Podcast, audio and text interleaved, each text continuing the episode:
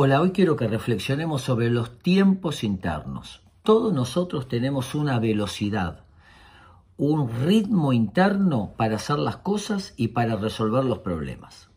Y muchas veces el otro tiene otro ritmo y otra velocidad.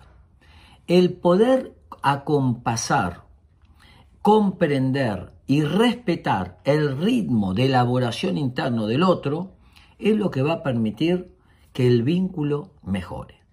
Hay cosas que hacemos en la misma velocidad y hay cosas que tenemos velocidades distintas.